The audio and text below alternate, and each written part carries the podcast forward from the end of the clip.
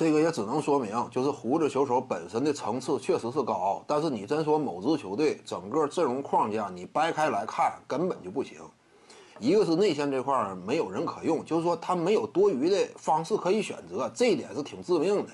因为每支球队呢，它都有不同的阵容框架以及进攻端的擅长、球员特点呢，有的低位杀气，有的呢突破型利器，你得有不同的应对手段。但是某支球队目前内线这块呢，几乎我只能打我自己的。一旦说对方能够充分抓住我的阵容缺陷，我也无法进行有效调整。这是某支球队吗？这一点就比较尴尬。通常你想走得远的话，你得有多种应对方式。但是目前某队他确实没有。再者呢，就是阵容当中这些球员，你看看普遍都是什么层次？什么小里弗斯呀、麦克勒摩呀、P.J. 塔克岁数都不小了。说白了，就最近这一两年以来，P.J. 塔克呀，他也岁数逐渐渐长。阵容当中呢，差不多啊，也就是这个考文顿价值算是高的，就是考文顿他确实有交易价值，放到市场之上挺受欢迎。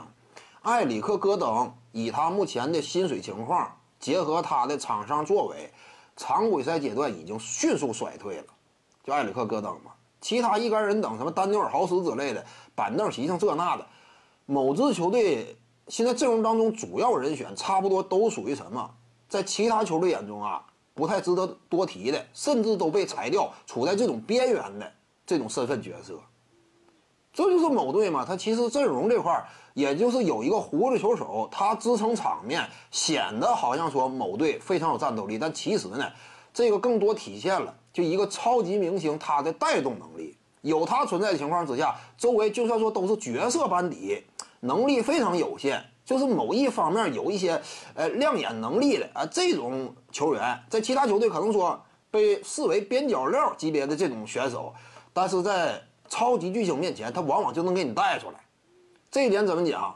胡子球手你就不能说他啊坑队友如何？有他在，围绕他在他身边打球，说白了，你这个市场行情都有点见涨。